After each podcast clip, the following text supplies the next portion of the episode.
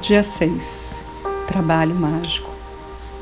Quantas vezes você parou ao longo do dia e agradeceu pelo seu trabalho?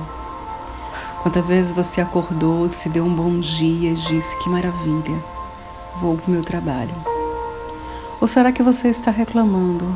Ai, que saco, vou para o trabalho.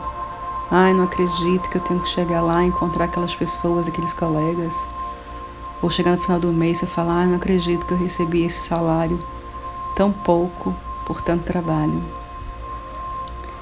Analise as suas palavras ou seus pensamentos. E se você está compreendendo que o mais importante é agradecer por tudo, você está no caminho certo.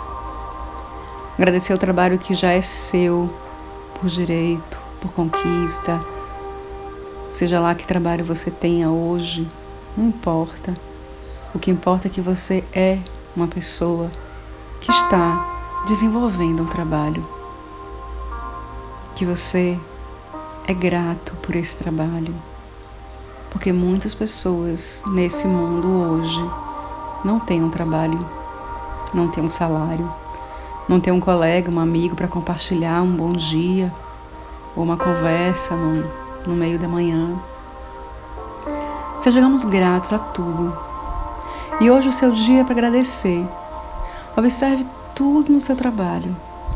Observe como você vai para o trabalho e agradeça por essa condição, pela forma que você vai para o seu trabalho, seja do que for, de bicicleta, andando, de carro, de transporte, de metrô. O importante é que você tem como ir para o trabalho, tem um acesso você acordou, despertou, tomou seu café, seu banho e foi para o seu dia, seu trabalho. Trabalho é bênção, trabalho é exercício da cidadania. Temos tantos motivos para agradecer. Por isso, a meta hoje é encontrar o maior número de motivos no trabalho para agradecer. Faça uma lista de todas as coisas que você tem a agradecer. Imagine que você está sendo seguido por um amigo invisível e que vai nesse movimento anotar tudo que você tem para agradecer. Quanto mais sua lista de gratidão aumentar, mais seu amigo invisível poderá retribuir a gratidão para a sua vida. Pense nisso.